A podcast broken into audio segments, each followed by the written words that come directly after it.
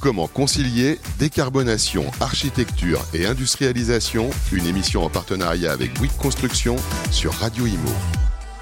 Bonjour, bienvenue à tous, euh, bienvenue dans cette émission spéciale avec ce thème euh, comment concilier décarbonation, architecture et industrialisation.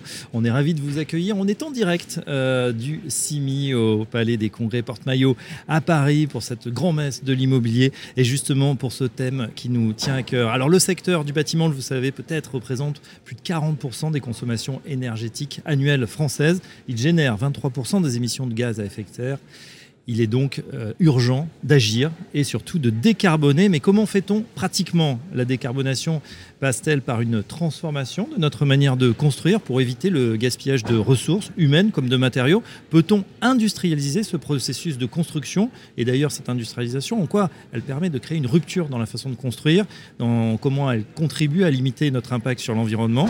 Qu'entend-on par industrialisation? Est-ce seulement du hors-site dont on parle beaucoup en ce moment ou bien autre chose, une nouvelle façon? Avec l'appui du digital, on va beaucoup en parler, de concevoir les bâtiments de demain voilà, autant de questions et euh, on va les poser ces questions à nos experts autour de la table. On est ravi d'accueillir Antoine Bourguignon. Bonjour Antoine. Bonjour euh, Fabrice. Vous êtes directeur des projets immobiliers de la Société du Grand Paris. Bienvenue à vous. Fabien Guissot, bonjour. Bonjour. Vous êtes directeur général adjoint de développement économique et partenariat stratégique chez Grand Paris Aménagement. À vos côtés, Fabrice Denis. Bonjour Fabrice. Bonjour Fabrice. Le directeur général du pôle Construire Autrement de Bouygues Bâtiment France. Et enfin, il nous en fallait un sur le plateau pour témoigner aussi des transformations de ce métier. Qu'est-ce que ça va impliquer? Guillaume Hanoun, bonjour. Bonjour. Vous êtes architecte fondateur de Moon Architecture. Ensemble, pour décrypter ce sujet, je vous propose de faire trois grands thèmes. Le pourquoi, c'est vrai, hein, il faut euh, toujours revenir sur cette question essentielle. Pourquoi faire les choses? Les leviers du changement et enfin comment pratiquement cela s'effectue. On va justement commencer euh, avec vous, Antoine euh, Borignon. Euh, quel est le contexte pour vous, maîtrise d'ouvrage Puisque on sait c'est assez compliqué en ce moment. On a, ces injonctions contradictoires sur, sur le bâti, sur le logement. En même temps, il faut arrêter d'artificialiser les sols, mais il faut aussi construire plus pour les Français qui de toute façon sont appétents et, et avec une population qui continue à grossir. Absolument. En fait, on est à un moment absolument singulier où euh, la ville doit se retrouver à un mode de production différent. Euh, on a connu euh, la révolution haussmannienne, la révolution des grands ensembles, et aujourd'hui, tous, en responsabilité, nous devons construire une ville et trouver des moyens de construire une ville plus durable, une ville qui aura des îlots de fraîcheur, une ville mmh. qui remettra de la nature en ville, mais aussi une ville abordable, une ville pour tous, euh, une ville qui, par sa façon de se construire, n'exclura pas euh, les gens euh, d'une acquisition ou de se loger tout simplement, qui rendra pas trop cher les programmes de bureaux. donc comment construire différemment, comment construire mieux avec une trajectoire carbone beaucoup plus économe. On sait que ça coûte sensiblement plus cher aujourd'hui, tout en maintenant bah, cette, euh, cette économie qui fait qu'on peut tous y vivre. Un dernier sujet qui est très important aussi, c'est le beau. Euh, c'est qu'on doit construire différemment aujourd'hui, on doit décarboner, on doit avoir recours sans doute, et on va y venir euh, à de nouveaux procédés constructifs. C'est pas comme on faisait avant, ça veut dire que les images vont potentiellement changer, et c'est là que le sens de l'architecture vient prendre toute son ampleur. C'est très important de se dire qu'on va devoir construire beau du bien, du beau, du sobre énergétiquement, euh, avec des coûts maîtrisés. Avec des coûts maîtrisés, absolument. Alors, la nouvelle réglementation euh, environnementale 2020 euh, nous invite tous déjà à changer nos façons de faire. Elle fixe des objectifs de décarbonation. sensiblement, on voit que les matériaux qui vont être employés ne vont plus être les mêmes. On mhm. on va plus construire en béton intégralement. On va chercher à mettre le bon matériau au bon endroit. chose qui est très importante qu'on n'a pas forcément suffisamment fait euh, par le passé. Et le cadre est là. Euh, la dynamique, elle est lancée. Euh, le législateur, les pouvoirs publics ont fixé une trajectoire. On sait qu'il va falloir qu'on accélère quand même considérablement pour tenir les objectifs 2030 de la SNBC, de la stratégie nationale bas carbone. On n'est pas trop mauvais depuis les accords de Paris, on décarbone, on organise l'ensemble des industries on françaises. On est en ligne aujourd'hui avec ces objectifs? Pas tout à fait. On est un peu en retard. Euh, on est un petit peu en retard. Il va falloir un petit peu accélérer pour tenir le point, euh, le point de 2030. Et la réglementation environnementale 2020, c'est quelque chose de fondamental pour le bâtiment, pour nous aider à, à tenir ces objectifs. Donc, on a ce cadre qui nous a été posé et on voit effectivement dans ce cadre qu'on va devoir changer. On va devoir inviter une industrie complète, qui est l'industrie du bâtiment, qui est plus, le plus important pourvoyeur d'emplois en France, euh, qui est sans doute aussi le plus fragmenté, avec des entreprises qui sont très grosses, des entreprises de taille intermédiaire, de petites entreprises, beaucoup de corps d'État différents. On va demander à cette entreprise finalement de se moderniser très rapidement, euh, de faire un 180 degrés euh, époustouflant hmm. en quelques années. Et tous, on doit se réinterroger sur nos façons de faire. Donc de communiquer, de, se concerter, euh, de travailler ensemble dans un écosystème, vous l'avez dit, hein, très atomisé avec des grands, des petits, des, moyens. Voilà, la forêt est, vaste. Fabien on a, on a, voilà, on a découvert un petit peu le pourquoi. pour vous, justement, pour compléter ce que vient de dire Antoine, où est-ce qu'on en est et euh, quel est le contexte que vous approuvez ce, ce qui vient d'être dit? Le, contexte, et pour compléter ce que, ce que dit Antoine, effectivement, c'est qu'on euh, vit une rupture qui est une rupture absolument euh, phénoménale en réalité. avec des, obligations qui nous sont faites, à nous, aménageurs, acteurs publics, producteurs de la ville, enfin je dis nous, collectivement. la première injonction, c'est qu'on doit décarboner massivement. Or aujourd'hui, on peut se le dire dans tous les sens, euh, l'utilisation massive du béton dans la construction, ça génère effectivement une logique carbone euh, à laquelle on doit mettre fin. Euh, première injonction, la décarbonation. je ne reviens pas sur ce que disait Antoine, sur ce que dit la RE, etc., avec des phases, des seuils. mais ça, c'est une injonction profonde. La deuxième injonction à laquelle on est confronté, c'est de maîtriser l'évolution des coûts. On a vu à quel point depuis euh, mm. trois ans, et c'est pas uniquement lié euh, aux six derniers mois et à la guerre en Ukraine. On, avait déjà ce phénomène d'accélération euh, des, coûts de construction. Donc on doit maîtriser les coûts et, faire en sorte dans les années qui viennent que ces coûts n'augmentent pas à défaut de pouvoir les ramener au niveau auquel on était auparavant. J'ajoute à ça que le foncier, puisqu'il va devenir rare, sera mécaniquement relativement cher. La troisième injonction à laquelle on est confronté, c'est une injonction de qualité de vie. Antoine le disait. Euh, on doit faire mieux dans les années qui viennent pour se confronter aux effets du réchauffement climatique, pour fabriquer une ville qui est une ville euh, adaptée finalement au climat de 2050 et même d'avant 2050, puisqu'on y est déjà. Or, on sait parfaitement que ce que l'on a construit, particulièrement en logement ces 20 ou 30 dernières années, n'est pas du tout adapté à ces évolutions climatiques. Donc ces trois injonctions, mm. la question de la décarbonation, la question euh, du prix et la question de la qualité de vie se rassemblent en fait euh, en, une seule qui consiste à dire il faut qu'on modifie structurellement la manière de construire. Et j'ajoute une dernière injonction en quelque sorte qui relève également de la qualité de vie, c'est que euh, on va de plus en plus, et c'est déjà le cas chez Grand Paris Aménagement, 80% de nos opérations sont des opérations de recyclage urbain aujourd'hui, 80 à 90%. Euh, on bâtit la ville sur la ville. On rebâtit la ville sur la ville. Mm. Ce qui veut dire que. On n'a plus le droit de s'étendre. Enfin, c'est contrôlé. En tout cas, c'est de plus en plus difficile, c'est de plus en plus contrôlé. On aura de moins en moins la capacité à le faire de toute façon. Et c'est souhaitable, puisqu'il faut qu'on diminue drastiquement notre consommation d'espaces euh, ouverts, d'espaces vierges, pour, euh, pour, tout un tas de bonnes raisons. Ce qui veut dire aussi que nos chantiers, mécaniquement, sont des chantiers de plus en plus contraints, de plus en plus en site occupé. Si le site lui-même n'est pas occupé, la ville existe à proximité immédiate. Mhm. Et donc on doit aussi, dans la qualité de vie, travailler des chantiers qui sont plus propres, moins bruyants, qui durent moins longtemps. Et on sait à quel point euh, c'est pénalisant les chantiers qui, qui, durent longtemps. Donc on a aussi des enjeux qui sont des enjeux, Antoine connaît parfaitement ça. Euh, on travaille ensemble sur des projets avec la SGP, des projets d'aménagement. On, fait arriver des gares, on fait émerger des gares et des quartiers de gare dans des ensembles urbains mhm. euh, qui existent aujourd'hui avec des habitants. Et qui sont extrêmement denses d'ailleurs. Qui sont extrêmement denses. La, question en fait de l'industrialisation, c'est aussi ça. C'est aussi faire mieux pour les habitants déjà là, pour la ville déjà construite, pour faire des mhm. chantiers plus courts, plus propres, moins bruyants. Euh, moins impactant sur, euh, sur l'environnement, c'est aussi un, un, élément qui est dans le paysage. En vous écoutant, je pensais justement à ce qui se passe juste en bas du palais des congrès ici, euh, Porte-Maillot. C'est un poème, c'est-à-dire qu'il y a une espèce de chantier immense à ciel ouvert qui dure depuis des mois. C'est assez compliqué d'accès pour les riverains et pour les autres.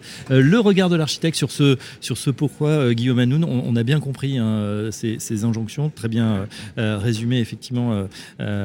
voilà, transition, décarbonation, sans sacrifier au prix et surtout la qualité de vie. Euh, difficile équation également pour vous, les architectes Effectivement, on est tous, de toute façon, collectivement, dans euh, cette équation et euh, à jongler avec ces paramètres. Euh, nous, on travaille à l'agence depuis quelques années sur des systèmes constructifs industrialisés. Mm. Voilà. Pourquoi? Parce que euh, on s'est dit d'abord, euh, on peut pas continuer à construire comme ça, c'est-à-dire à avoir des gens qui euh, poussent des brouettes euh, sous la pluie, sous la neige, etc. Ça, c'était une première, un premier constat, les conditions de travail? Euh, deuxième constat, c'est aussi la qualité. Pourquoi est-ce que euh, quand on construit de manière traditionnelle euh, et pas forcément toujours très bien organisée, ben, on casse, on refait, on redéplace, voilà. Donc deuxième constat, dans des conditions qui sont à la fois le froid, à la fois le sale, et avec des matériaux qui effectivement aujourd'hui sont très carbonés, le béton notamment, voilà. Donc pour euh, ramener, euh, mais qui sont très accessibles, qui sont très abordables, parce qu'il y a toute la filière qui est mise en place. Voilà. Et donc, bah, comment est-ce qu'on compense euh, les nouveaux matériaux qu'on essaye de mettre en place? Le bois, par exemple, qui est très bon en termes de décarbonation, le réemploi. Euh, comment est-ce qu'on compense ces nouvelles filières euh, qui sont plus coûteuses euh, pour les rendre abordables? Et donc, c'est pour ça qu'on a travaillé sous l'angle de l'industrialisation, parce que un temps de travail, une heure d'un compagnon sur un chantier est beaucoup plus cher qu'une heure de quelqu'un qui travaille dans un atelier dans des meilleures conditions, au chaud, au sec, avec des ateliers, euh, des postes de travail ergonomiques. Voilà. Et donc c'est cet angle-là, nous, qui nous a intéressés euh, au départ et euh, qui nous a permis bah, d'aller ensuite vers différents types de projets sur lesquels voilà, on arrive à être très compétitif par rapport à du traditionnel, béton, euh, tout en faisant du euh, décarboné. Voilà. Voilà, avec une, une industrie, euh, une industrialisation en tout cas des, des process qui va permettre aussi peut-être de récupérer en, en productivité. On termine le tour de table avec vous, euh, Fabrice Denis. Euh, je rappelle, vous êtes directeur général du pôle Construire autrement. Euh, donc construire autrement, on, on pense à cette, euh, voilà, cette industrialisation des, des process dans le bâtiment. C'est- C'est c'est déjà en cours? Oui, en fait, on, on- ça, ça a été très bien dit par euh, Antoine et Fabien. On doit euh, euh, s'inscrire dans cette logique de construire plus et mieux euh, avec moins. Euh, ça veut donc dire, ça veut donc dire autrement. Euh, ça a été dit, mais effectivement, réduire notre impact sur l'environnement, construire sans détruire, voire, euh, voire euh, avoir un impact euh, positif. Donc là, on parle, on parle évidemment des, des, matériaux, des matériaux vertueux, renouvelables, plutôt que le béton. Biosourcé. Le bois, le biosourcé. On parle de ce qui est euh, évidemment économie circulaire. Comment est-ce qu'on rentre dans une économie de la, euh, circularité plutôt qu'une économie euh, linéaire? On parle de préserver les ressources fondamentales, le sable, l'eau. Donc c'est effectivement mieux designé. Donc ça c'est la partie impact.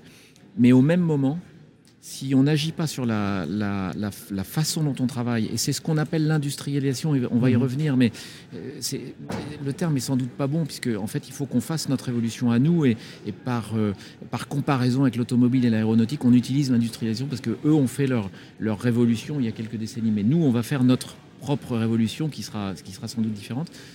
Il faut qu'on la fasse, pourquoi? Parce qu'effectivement, euh, pour le moment, euh, ces, ces- ces- ces nouveaux matériaux, l'économie circulaire, euh, le bois, eh ben c'est- plus cher.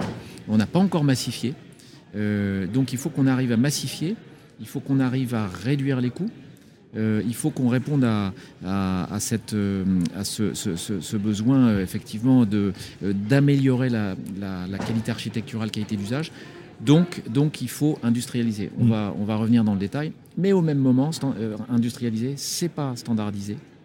Ça on ne doit pas faire les mêmes erreurs qu'il y a plusieurs décennies. Euh, donc, il faut euh, arriver à ce que l'architecture et la qualité d'usage soient au cœur des, des- des préoccupations. Donc, Voilà, on n'a pas envie, on a parlé du beau, effectivement, on n'a pas envie de retrouver ces barres d'immeubles qu'on a, qu'on a empilées, qu'on a dupliquées, euh, qui ont été finalement mal exploitées, et aujourd'hui avec cet héritage un peu des années 70. Très bien, Oui, avec- Fabien Guissot. Avec une, une limite par rapport à ça, c'est que effectivement, il faut changer la manière de faire par rapport aux années 60-70, mais les échecs des années 60-70, c'est aussi une question urbaine. Mm. C'est pas qu'une question d'immobilier. Il y a aussi dans euh, ce qui a été produit dans les années 60-70 des bâtiments de plutôt bonne qualité. Si on rapporte ça à la rapidité avec laquelle ils ont été construits, Oui. euh, avec une grande durabilité, l'échec, c'est un échec urbain avant tout. C'est le fait d'avoir posé ça en quelque sorte dans des plans d'urbanisme qui euh, négligeaient complètement les continuités urbaines, les espaces publics. Euh, voilà. Donc C'est plus le cas aujourd'hui, rassurez-nous. on- c'est plus le cas aujourd'hui. hein. On a tiré euh, de grandes leçons de, de ces, euh, de, de ces échecs effectivement urbains des années 60-70. Euh, grandes leçons tirées également sur le fait de ne plus travailler dans des logiques de monofonctionnalité. Mm. Euh, puisque c'est vraiment quelque chose, je pense, qu'on combat tous euh, au quotidien. Les Euh, cités le de- dortoirs, de travailler, où on travaille, où on Effectivement, la logique de logement concentré à un endroit, les systèmes d'emploi concentrés à un autre endroit. Donc la fabrication qualitative de la ville peut se faire de manière plus industrialisée. Effectivement, on peut retrouver des choses qui étaient des choses euh, qui, qui ont permis de fabriquer beaucoup euh, dans, dans cette période, mais avec aujourd'hui des logiques urbaines qui sont complètement différentes. Et puis il y a un retour d'expérience sur euh, la qualité, la qualité de vie, ce, ce qu'on peut attendre aujourd'hui de la production d'un logement, évidemment. Je suis entièrement d'accord avec, euh, avec. Fabien. Le, le- le bâtiment euh, et ce qui est produit à la fin, c'est le résultat d'un très long processus. Euh, parler d'industrialisation de la construction, c'est euh, finalement parler du dernier maillon de la chaîne euh, de conception. Quand la ville va se réécrire, quand on réécrit la ville, on pense de façon large. On pense euh, aujourd'hui, euh, et c'est le rôle de la Société du Grand Paris, que d'être le maître d'ouvrage de, du futur nouveau métro automatique, Mhm. 68 nouvelles gares, 200 km de nouveaux tracés euh, de métro. Euh, de nouveaux quartiers vont euh, émerger, des quartiers vont se reconstruire sur eux-mêmes. Et le bâtiment, c'est l'échelle de la fin, mais c'est l'échelle aussi visible. Euh, c'est l'échelle visible et la standardisation que l'on a pu commettre, c'est évidemment pas le propos de cette industrialisation, quelque part, euh, que l'on évoque. La question de la définition des mots euh, que l'on va euh, plus détailler dans un deuxième temps est très importante. Industrialiser, c'est quoi? C'est inviter finalement cette industrie qui est le bâtiment en France à se moderniser à l'occasion de ces nouvelles réglementations, à l'occasion de cette urgence climatique à laquelle on doit répondre de ces différentes injonctions contradictoires, mais ça n'est pas standardisé pour que tous les bâtiments se ressemblent. C'est simplement Mhm. changer la façon de faire et de prévoir le bâtiment. Mais vous comprenez, Antoine Bourguignon, que pour ceux qui nous écoutent, on entend industrialisation bâtiment, on se dit tiens, on va finalement, euh, comme des Lego, produire euh, des bâtiments en batterie. Guillaume, euh, je m'adresse à vous, parce que à ce moment-là, ça met, ça met les architectes au chômage. Si on a tous les mêmes bâtiments dans toute la France, Alors c'est effectivement tout, tout- tout- tout le risque et toute la comment dire le chemin de crête euh, qu'il faut qu'on arrive à trouver collectivement. Euh, parce que l'industrie en fait euh, on reprend la définition du Larousse c'est l'ensemble des activités économiques qui produisent des biens matériels par la transformation et la mise en œuvre des matières premières. Voilà. Ouais. on est déjà dans une industrie. Le bâtiment Mm. est une industrie. Voilà après, c'est la question de la productivité, c'est-à-dire euh, l'ouvrier euh, dont on dit qu'il est sur le chantier, il a 20% de productivité. C'est faible. Comment on améliore ça? Comment Oui. on améliore ses conditions de travail pour qu'il produise de meilleure qualité? Voilà.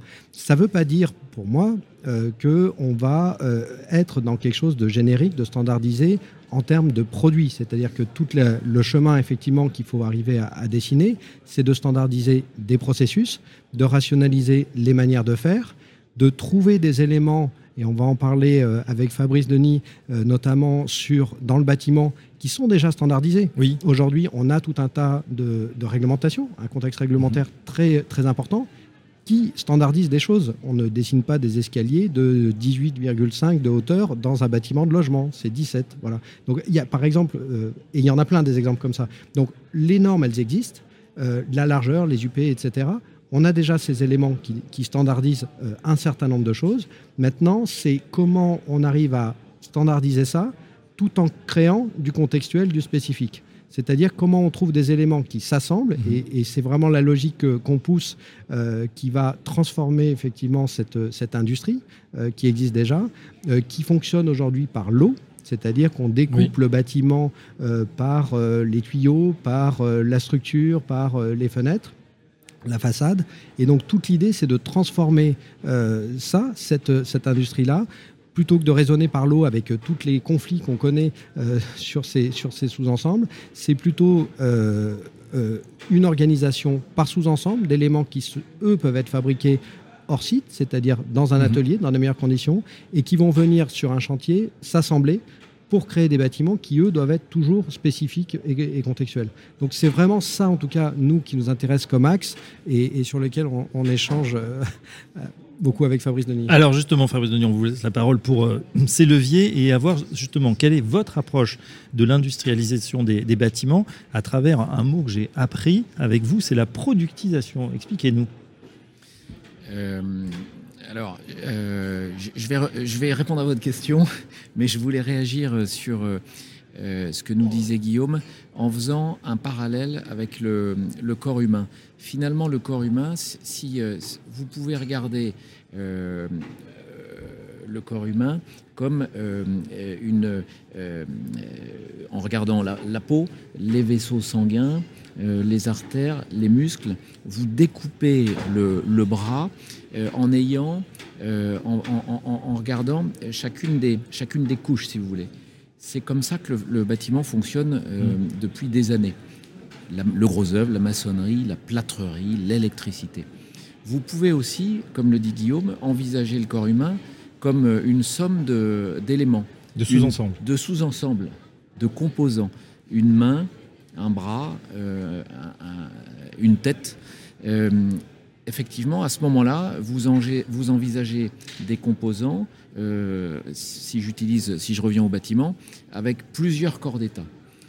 Et c'est là qu'on peut, on peut imaginer des solutions parce que contrairement à il y, a, 20 ans ou 30 ans, aujourd'hui on a, on, a le digital. Donc ces, ces, composants, ces briques qui vont constituer euh, le bâtiment, qui vont s'assembler, mhm. ces briques, et qui vont constituer le bâtiment, eh bien euh, ces briques, elles peuvent être euh, conçues et, et, ensuite utilisées par la, grâce à la puissance du digital. Je m'explique. Ce qui serait ennuyeux, c'est que toutes ces briques, elles soient toutes pareilles. Heureusement qu'on n'a pas tous les mêmes bras, les mêmes mains, les mêmes têtes. C'est ce qui fait euh, euh, euh, la singularité de, l'être humain. Les bâtiments, ça doit être pareil. Donc, toute la puissance du digital, c'est de pouvoir imaginer des briques mhm. Qui vont, dans une certaine mesure, se ressembler. Votre bras, c'est mon bras aussi, et pourtant, c'est pas les mêmes. Donc, générer de la, variabilité.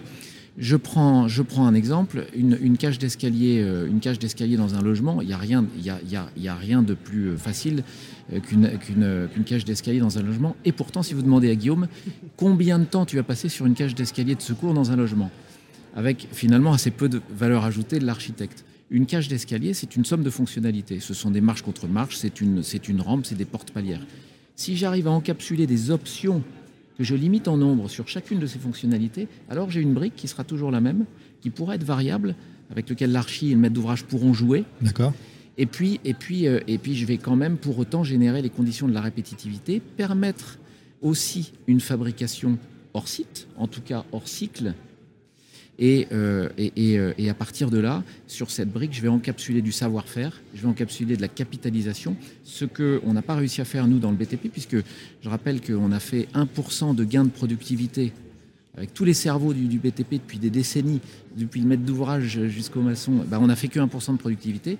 Si on arrive à encapsuler du savoir-faire, de la capitalisation sur ces briques, alors alors on va, on va vraiment pouvoir progresser euh, collectivement. 1% de productivité. Bon, c'est pas gentil pour les cerveaux du BTP. Hein. Ils, se, je fais partie, reconnaîtront. Attention. Euh, est-ce que ça veut dire, parce que euh, ça veut dire qu'aujourd'hui, finalement, on, réinvente à chaque fois la roue, on est obligé de redessiner de la gaine technique. c'est ça? Parce que ça paraît assez stupéfiant comme ça. On se dit, bah tiens, vu qu'on regarde pas, c'est un peu comme ce qu'il y a dans le moteur. Finalement, la carrosserie, tout le monde la voit. Le cuir d'une voiture, par exemple. Mais finalement, ce qu'il y a à l'intérieur, c'est pas très important c'est important, mais c'est important. On le refait à chaque fois. On le refait à chaque fois et c'est euh, une sorte de proverbe hein, dans, nos métiers, c'est que euh, un bâtiment à chaque fois est un prototype. Euh, et on le dit. Et, très longtemps, on a vécu sur cette idée que ce serait quelque chose que nous ne pourrions pas changer. Un bâtiment, ça doit être adapté à son site, c'est fabriqué sur place. Et au travers de ce que nous sommes en train de nous dire, c'est que ce qui, est, important et, l'invitation au changement euh, que l'on doit saisir aujourd'hui et réussir, c'est que le bâtiment, c'est pas forcément fabriqué sur place. Mm. Je vais prendre un exemple aujourd'hui qui euh, va parler à tout le monde aussi, euh, c'est les façades. Les façades, aujourd'hui, elles sont coulées sur place. C'est du béton, c'est coulé sur place. Parfois, on a du béton préfabriqué qui vient sur des camions, mais c'est la plupart du temps coulé sur place. Si on construit en bois, si on construit avec de nouveaux matériaux, ces parois, elles seront euh, les mêmes à la fin. Elles rempliront la même fonction, elles auront les mêmes ouvertures de fenêtres. Personne ne verra ce qu'il y a derrière la peau euh, du bâtiment, à l'intérieur ou à l'extérieur. Ce sera mieux. Ce sera mieux, ce sera plus performant, mais ce sera surtout fabriqué à l'extérieur du chantier. ce sera fabriqué en atelier. Parce qu'on n'a pas la même façon de produire du béton sur place que de produire des choses qui sont, mine de rien, plus sophistiquées et qui demandent à être construites hors cycle et hors site. Donc, l'industrialisation ne veut pas dire euh, la standardisation. Mhm. C'est un processus, c'est pas un produit fini. D'accord, la différence est de taille. Fabien Guissot. Oui, pour compléter ce que dit Antoine, euh, ce, que, ce que vient précisément d'expliquer Antoine répond en plus à deux, euh, à deux logiques d'intérêt supplémentaires. La, la première, c'est la question à laquelle on est confronté, euh, Fabrice le disait tout à l'heure, de la raréfaction des matières premières. Euh, et donc on sait que notre euh, économie immobilière, notre industrie immobilière, qui n'est pas si industrielle que ça, en tout cas qui n'est pas processée aujourd'hui, euh, doit absolument beaucoup plus réemployer les matériaux dans les années qui viennent. Oui. Or, l'intérêt de la construction hors site, de l'industrialisation, c'est de prévoir en amont la réutilisation, le recyclage des matériaux. Aujourd'hui, quand on construit un immeuble, rien ne permet le recyclage et la réutilisation des matériaux. Et on le voit d'ailleurs, il y a- guère que, pour, forcer un peu le trait, il y a guère que dans les immeubles de bureaux, on peut se dire, OK, on peut réutiliser à peu près facilement le faux plancher. Bon, une fois qu'on a fait ça, euh, on a un peu de mal sur le reste. Donc, un, le recyclage, le réemploi des matériaux. Élément extrêmement important. Et la construction hors site, le fait d'industrialiser, va nous permettre précisément de prévoir, d'anticiper euh, ces éléments-là. Et la deuxième chose, c'est la réversibilité des bâtiments. Mm. Le fait d'anticiper la question du multi-usage. Bien sûr qu'on va décider un immeuble de bureau euh, avant tout pour qu'il soit utilisé dans un usage de bureau, dans un premier temps. Euh, mais on sait bien que sa question de, la question de la réversibilité, de la mutation de l'usage, bah, on voit tous à quel point, sur la question du bureau précisément, en l'espace de deux ans ou trois ans, les modifications ont été absolument brutales. Et personne ne les avait anticipées. Euh, donc la réversibilité, c'est quelque chose qui est en train d'apparaître de manière très importante dans le paysage. Et si on veut travailler des produits, des immeubles qui sont réversibles, qui sont en quelque sorte conçus pour être multi-usages, alors il faut évidemment favoriser des choses qui sont à l'inverse du béton coulé en place euh, dont parlait Antoine. Mhm. Ça veut dire qu'il faut favoriser des structures poteau-poutre. Ça veut dire qu'il faut favoriser des structures qui, sont, qui laissent des plateaux capables, euh, qui laissent des volumes qui sont euh, multi-usages dès leur conception. Et assez, nat- assez naturellement, en réalité, euh, on arrive vers des logiques d'assemblage sur site d'éléments qui sont des éléments de préfabrication. Euh, nous, en tout cas, c'est notre conviction et c'est ce qu'on va, euh, c'est c'est ce qu'on va imposer en quelque sorte dans notre manière de, de produire nos projets immobiliers. Alors c'est très clair Fabien, et on, on touche du doigt cette révolution copernicienne dont vous nous parlez. D'un côté, effectivement, de passer du, du prototype euh, à usage unique à finalement un bâtiment recyclable, réversible. Révolution pour les architectes, Guillaume Hanoun. Alors, je voulais rebondir effectivement sur ce que dit euh, Fabien Guissot, parce que c'est, ça rejoint totalement euh, les, les convictions qu'on a euh, à l'agence. Euh, on, on parle, nous, d'architecture liquide. En fait, pour euh, voilà, re- retrouver ce thème-là. On est dans cette société hein, euh, Mhm. euh, liquide où les choses se recomposent en permanence et on voit qu'effectivement, ce qui était valable il y a deux ans ne l'est plus aujourd'hui. Donc, comment on réagit avec des bâtiments qui sont figés, qui sont là, dont on imagine qu'ils sont là pour l'éternité? On est toujours aussi dans, cette, dans ce schéma de pensée. Euh, et cette révolution, au-delà des aspects effectivement euh, techniques et, environnementaux qui sont très importants dont, on vient de parler, pour moi, elle, se base aussi sur, sur l'usage, c'est-à-dire euh, un bâtiment qu'on met en œuvre demain, il doit pouvoir effectivement être réversible parce qu'on on sait le transformer, il peut ac- accepter plusieurs usages, mais aussi parce qu'on doit pouvoir le déconstruire, le déplacer, le faire évoluer dans sa volumétrie. Donc voilà, nous, ce qu'on pousse et ce qu'on trouve très intéressant et excitant dans cette période, c'est cette flexibilité, cette agilité et euh, les systèmes effectivement qui sont assemblés, contrairement aux systèmes qui sont figés, euh, et ben, permettent ça et permettent euh, de faire vivre le bâtiment avec différents cycles. Euh, Fabrice Denis va réagir dans un instant. J'ai une, juste une question. Est-ce que on parle beaucoup du hors-site Vous en faisiez déjà, mais un, un petit peu comme Monsieur Jourdain, sans le savoir, euh, les architectes c'était déjà utilisé. Alors, on, on travaille aujourd'hui au, au sein de la maison d'architecture sur une exposition euh, dans laquelle on, on va effectivement Mm. euh, raconter ça. Ça s'appelle hors site mais pas hors sol. Donc on est bien sur ce, voilà, sur ce chemin de crête. Effectivement, le hors site, ça regroupe euh, de très nombreuses euh, euh, comment dire, éléments. On a parlé industrialisation. euh, c'est un peu de ça, mais c'est pas que ça. On a parlé préfabrication. Mhm.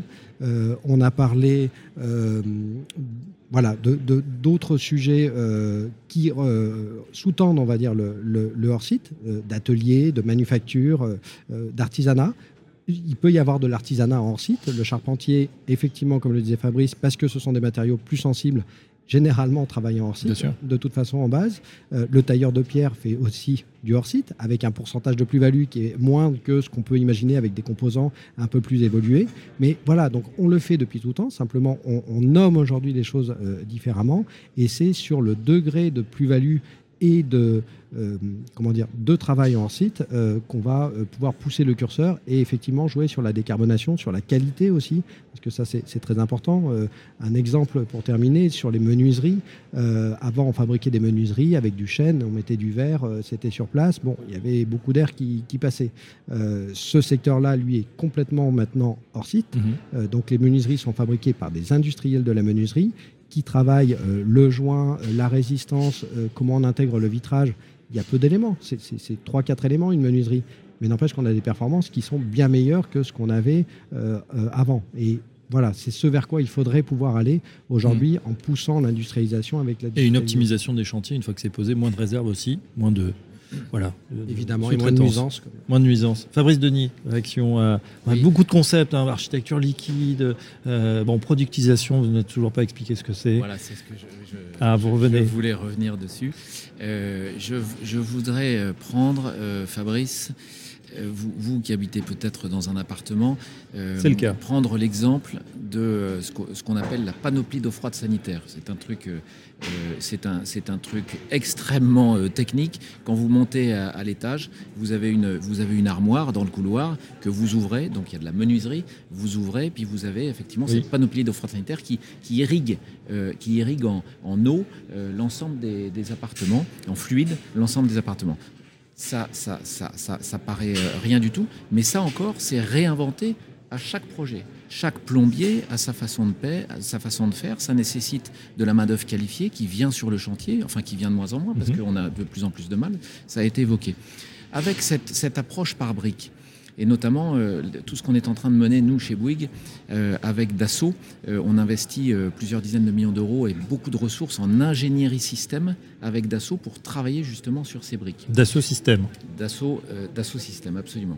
Champion du jumeau numérique faut le préciser, hein, parce qu'on on va rentrer dans cette brique aussi digitale numérique qui est essentielle. On est capable aujourd'hui de recréer complètement euh, le bâtiment et ses fluides. vous le dites euh, mieux que moi. Et donc, je reviens à mon exemple euh, de la panoplie d'eau froide sanitaire. Ce qu'on s'est, on s'est aperçu, donc on a, on, a, on, a, on a travaillé sur cette brique au départ un petit peu comme une brique expérimentale. Cette brique, on, l'a fait, on l'a fait fabriquer sur un certain nombre de, chantiers test. On l'a fait fabriquer comment? Bah, Finalement, à partir du moment où vous avez travaillé sur une nomenclature mhm. et, sur, et, sur un, et sur un mode d'emploi, vous pouvez la fabriquer à l'extérieur du chantier. Et puis surtout, vous pouvez la faire fabriquer par quelqu'un qui, qui est presque néophyte. Euh, on est presque sur la cuisine Ikea où, vous, Fabrice, ou moi, je, sais monter ma cuisine Ikea parce qu'on me l'explique. Gros intérêt derrière, c'est qu'on va générer de l'emploi local, mhm. en circuit court, et on va aller chercher euh, de la main-d'œuvre qui, euh, qui, qui, est jusqu'à maintenant, euh, qui n'a pas cette qualification et donc qui, est écarté du monde du travail. Ultra qualifié et, donc qui manque aujourd'hui. On va pouvoir réintroduire aussi. Exactement. Et donc, c'est, cette notion de productisation, ça n'est surtout pas de créer un bâtiment qu'on va, qu'on va répéter toujours, mais c'est de se dire, finalement, ces briques, cet mhm. assemblage, eh ben, ce sont, je vais pouvoir les fabriquer à proximité des chantiers, dans les grandes métropoles, je vais recréer de l'emploi et donc je vais réindustrialiser. Et c'est, mm. et, c'est, et c'est tout le sens. Mais évidemment, vous comprenez bien que euh, Bouygues, aussi Bouygues soit-il, ou Vinci, aussi Vinci soit-il, euh, on ne peut pas faire ça tout seul. Bien sûr. Qu'il faut faire ça euh, avec tout le monde. Et il faut que, évidemment, les architectes soient dans le coup. Et puis il faut que tout ça, ça s'inscrive dans des logiques et dans des stratégies de maîtres d'ouvrage, évidemment, qui, qui ont la main sur, sur tous ces sujets. Donc les maîtres d'ouvrage, justement, on a le, le pourquoi, on sait, on connaît les leviers, on est assez d'accord, j'ai l'impression, sur les constats. Question, comment fait-on pratiquement? Est-ce qu'il y a déjà des, voilà, euh, des choses qui sont mises en œuvre? Antoine Bourguignon Alors, des choses qui sont mises en œuvre. Aujourd'hui, un bâtiment euh, ordinaire, classique, est déjà euh, préfabriqué ou industrialisé pour 20% ou 25% déjà mmh. de sa fabrication totale. Donc, beaucoup de choses existent déjà et euh, Guillaume nous rappelait euh, la définition de l'industrialisation. Donc le bâtiment, sa façon de le produire aujourd'hui, c'est une industrie, c'est la plus grosse industrie française. On a des grands majors, on a de très grandes entreprises, on a des, euh, entreprises de taille intermédiaire, on a beaucoup de petites entreprises qui interviennent directement sur les chantiers en contractant avec le maître d'ouvrage ou en sous-traitance. C'est un paysage extrêmement fragmenté, morcelé, mais on a, chaque, on a besoin de chacune de ces composantes. Donc la maîtrise d'ouvrage, elle, euh, pour répondre à votre question, elle doit être à sa place. Et chacun des intervenants et chacun des acteurs du bâtiment et de la ville aujourd'hui doit être à sa place, à sa juste place dans, dans cette transformation. La place du maître d'ouvrage, c'est la demande, mais c'est la vision. C'est la vision de comment la ville va se réécrire sur elle-même, comment on va devoir procéder. Et c'est la perspective. On doit donner à l'industrie, on doit donner aux architectes une vision, une commande, des perspectives. Et encadrer tout ça euh, dans des mécaniques contractuelles, de consultation. La Société du Grand Paris, elle, est une société qui réalise une infrastructure de transport. D'ailleurs, dans le cadre de, la réalisation de cette infrastructure de transport, on a industrialisé un certain nombre de choses, euh, d'ores et déjà. Mais sur ces fonciers, la Société du Grand Paris, euh, qu'elle a acquis pour les besoins du réseau de transport, va pouvoir construire une centaine de projets immobiliers dans les futurs quartiers de gare. C'est à ce titre qu'on s'intéresse évidemment comme grand opérateur établissement public à la façon dont ça va être fait, aux objectifs que l'on poursuit en le faisant. Et ça nous interroge sur notre rôle de maître d'ouvrage et comment accompagner l'industrie dans cette modernisation extrêmement importante qu'elle va devoir connaître rapidement dans les prochaines années. Alors bien sûr, on ne va pas pouvoir faire ça tout seul. On ne va pas pouvoir faire ça tout seul. Avec Grand Paris Aménagement, nous euh, travaillons euh, ensemble et avec d'autres acteurs publics, nous avons mis au point euh, et sur pied un groupe de travail pour rassembler les grands maîtres d'ouvrage publics franciliens pour pouvoir bah, justement se dire de quoi on parle, se donner à nous nos objectifs et donner à l'industrie une vision de nos commandes, une vision de ce que l'on va attendre d'elle dans les dix prochaines années. Ça, c'est fondamental. C'est ce qu'on attend de, cette industrie, euh, c'est un peu le chat qui peut se mordre la queue euh, assez rapidement.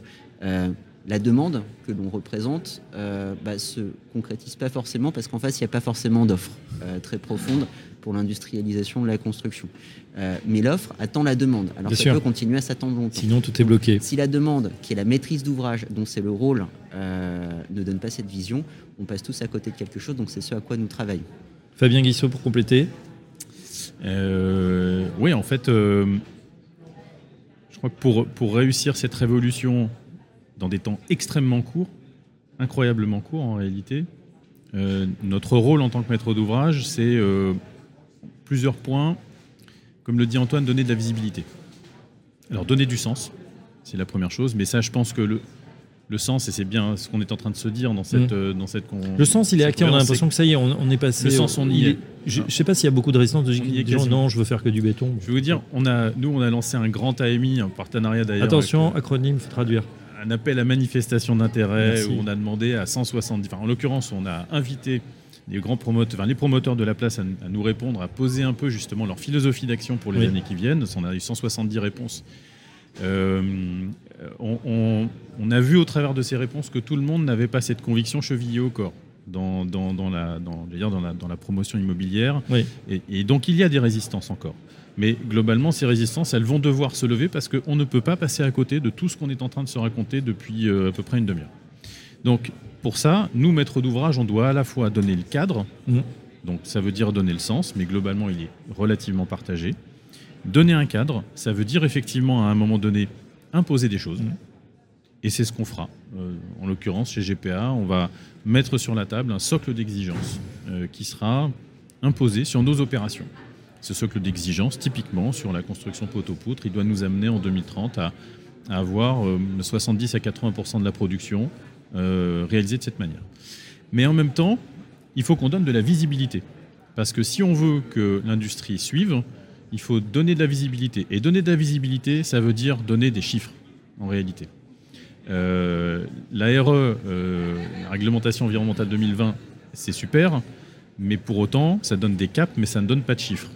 Mm. Euh, notre enjeu, en s'associant avec d'autres grands maîtres d'ouvrage, c'est de pouvoir dire aux filières et aux opérateurs, à horizon 2030, on parle de combien en termes de mètres carrés à produire et donc comment les filières se structurent. À titre d'exemple, dans nos opérations d'ici à 2030, on estime qu'on a entre 2,7 et 3 millions de mètres carrés de SDP à produire.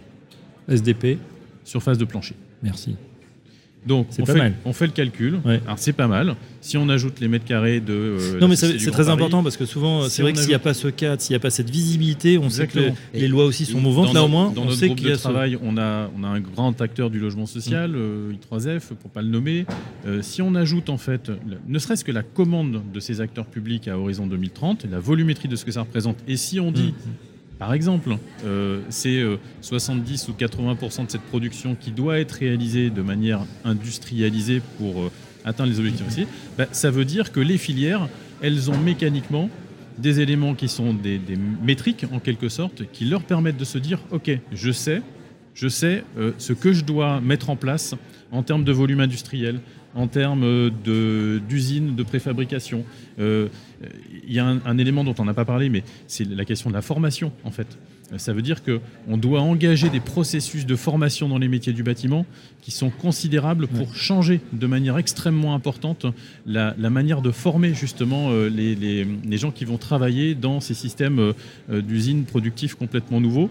Euh, dont on Même si ça va remettre de l'emploi, on en parlait tout à l'heure, et peut-être attirer aussi des nouveaux talents. une- qu'il y, il y a deux choses, bâtiment et industrie, ça fait pas rêver.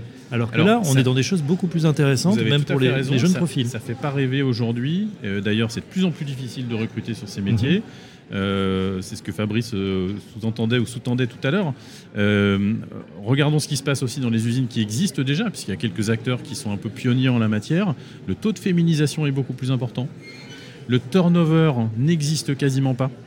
La progression en termes de carrière euh, est beaucoup plus intéressante. Donc on, on atteint des objectifs qui sont des objectifs euh, euh, extrêmement, euh, extrêmement intéressants. Et, et ça, ce sont des objectifs, moi j'aime beaucoup, enfin c'est un sujet qui nous tient à cœur, c'est le sujet du développement économique, des logiques de filière, de la relocalisation, comme Fabrice le disait tout à l'heure, des emplois sur nos territoires, en l'occurrence en Ile-de-France ou à proximité immédiate, et des solutions qui peuvent être euh, produites pour favoriser l'emploi euh, euh, de, de- de- de populations beaucoup plus diverses. Allez, le temps file, il nous reste quelques minutes. Euh, Guillaume d'abord et Fabrice ensuite. Je voulais juste réagir effectivement parce que la vision du maître d'ouvrage est essentielle, maître d'ouvrage de l'aménageur, euh, pour porter euh, le discours et pour donner une, une direction, un sens. La difficulté aussi qu'on a, c'est que, en tout cas nous, acteurs euh, euh, au quotidien dans cette industrie mal organisée du, de l'immobilier, c'est qu'on raisonne quand même toujours par projet. Euh, et ça, je ne sais pas comment aujourd'hui ça peut être euh, transformé parce qu'il il y a quand même besoin de cette vision euh, transversale, transcendante, euh, pour pouvoir mettre en place une vraie filière industrialisée euh, qui euh, euh, permette de répondre au-delà de, du projet. Et, et ça, c'est vraiment toute la difficulté aujourd'hui euh, pour pouvoir transformer euh, vraiment cette euh, industrie en quelque chose de beaucoup plus vertueux. Fabrice, vous voulez réagir également Oui, oui, je voulais dire que je buvais du petit lait euh, en, en écoutant euh, Fabien, puisqu'effectivement, donner un cadre qui donne de la visibilité et un cadre qui est exigeant sur l'industrialisation et la décarbonation, c'est effectivement éclairer derrière tout l'aval. Et je voulais juste témoigner de ce, de ce qu'on fait nous, constructeurs. Nous, constructeurs, nous-mêmes, on essaye de faire la même chose avec notre supply chain. J'en veux pour preuve euh, le contrat cadre qu'on a signé avec Pifto, qui est un fournisseur de, de CLT vendéen. On a signé un contrat sur trois ans. C'est- anticulturel pour, pour un groupe comme le nôtre, euh, qui avait des raisonnements jusqu'à maintenant par projet. Euh, là, on s'engage, on s'engage avec un industriel euh, qui fait du, du bois biosourcé pour trois ans, ce qui, a- ce qui nous a valu d'ailleurs une signature devant, devant deux ministres euh, il, y a, il y a un an. Pourquoi? Parce qu'on donne de la visibilité et du coup, À la filière. la, à la fi- la- la filière peut, peut euh, euh, investir. Il y a, il y, a, il y a le bois, le bois, le biosourcé, le géosourcé qui ont besoin de visibilité pour investir. Mais il y a aussi toute l'économie circulaire, parce que l'économie circulaire, ce sont des filières qui sont extrêmement fragiles, ce sont des passionnés, Mm. activistes. Il faut qu'on les aide, il faut qu'on leur donne de la, de la visibilité. Euh, c'est le sens de, de notre projet euh, Cinéo. Donc nous, euh, euh, nous Bouygues, effectivement, euh, démarche WeWood sur le bois, démarche Cinéo sur l'économie circulaire, démarche Smart Fabric sur l'industrialisation, et on, et, et on essaye, grâce à ces démarches, effectivement, de, de faire bouger les lignes. Mais oui, je bois du petit lait parce qu'effectivement, s'il y, a de la, s'il y a de la visibilité sur, euh, sur les projets, on va pouvoir s'inscrire dans la durée. Et je rejoins, euh, je rejoins Guillaume. Euh, si un maître d'ouvrage, exemple, le ministère des Armées récemment, dit Moi, je vais construire 40 bâtiments de logement mmh. sur, sur toute la France messieurs les constructeurs, appel d'offres évidemment, messieurs les, constructeurs, qu'est-ce que vous me proposez? Et là, à partir du moment où on gagne un contrat cadre pour construire 40 logements pour héberger les, soldats, euh, et ben là, on s'inscrit dans la durée et on peut rentrer dans, les, dans des logiques aussi euh, industrielles, décarbonées, vertueuses, sans faire pour autant du standard. Donc, donc, les maîtres d'ouvrage, là, euh, c'est vrai qu'on attend mm. beaucoup de vous, effectivement. C'est vrai, vrai, que l'importance de la vision que les maîtres d'ouvrage vont pouvoir déployer est déterminante. Mais encore une fois, un maître d'ouvrage tout seul euh, n'y arrivera pas. C'est la raison pour laquelle euh, nous participons euh, à plusieurs et au niveau francilien, établissement public, pour donner cette visibilité, se la donner à nous-mêmes déjà, se dire ce qu'on pourra faire, et puis derrière mettre des mètres carrés en face. GPA, euh, euh, Fabien, tu parlais de 2 millions à 3 millions de mètres carrés de surface de plancher à construire euh, dans les 8 prochaines années. La Société du Grand Paris, c'est un petit peu moins que ça, c'est un million de mètres carrés de surface de plancher à construire dans les 10 prochaines années. Mais ça commence à faire des chiffres. Ça commence à faire des chiffres. Alors certes, au niveau francilien, on peut espérer que ça fera boule de neige, mais nous sommes convaincus, et c'est euh, ce qui nous anime, et c'est la façon dont nous animons euh, ce groupe de travail ensemble, euh, nous sommes convaincus que c'est en se rassemblant et en donnant un maximum de visibilité transversale, pas à la maille du projet en termes de volume et de quantité, que nous pourrons contribuer de façon significative. Eh ben voilà, messieurs, on en sait en tout cas un petit peu plus hein, sur euh, euh, ces, idées pour euh, décarboner, pour concilier architecture et industrialisation. on a appris beaucoup de choses durant ces trois quarts d'heure ensemble. Hein. On peut construire plus, construire mieux, construire beau, justement avec cette productisation. Il ne s'agit pas de moderniser une, une industrie, enfin il faut la moderniser, qui aujourd'hui elle est dans le prototypage. On va industrialiser sans tomber dans le piège de la standardisation. Les architectes ne seront pas laissés sur la touche, bien au contraire, puisqu'on a toujours besoin d'eux. Ils vont même euh, avoir finalement une valeur ajoutée encore plus grande que finalement euh, dupliquer des choses qu'ils savent très bien faire. Et puis, sans oublier que c'est une condition aussi d'attractivité euh, pour la jeunesse dans un métier qui est amené, on l'a vu, à davantage se numériser avec un enjeu de partage et de formation. Un grand merci à nos panélistes du jour, Antoine Bourguignon, directeur des projets immobiliers de la Société du Grand Paris, Fabien Guissot, directeur général adjoint développement économique et partenaire stratégique chez Grand Paris Aménagement. Fabrice Denis, merci, directeur général du pôle Construire Autrement de Bouygues Bâtiment France. Et enfin Guillaume Hanoun, architecte fondateur Moon Architecture. On se donne euh, rendez-vous très prochainement pour une euh, nouvelle émission toujours aussi passionnante. Comment concilier décarbonation, architecture et industrialisation? Une émission en partenariat avec Bouygues Construction sur Radio Imo.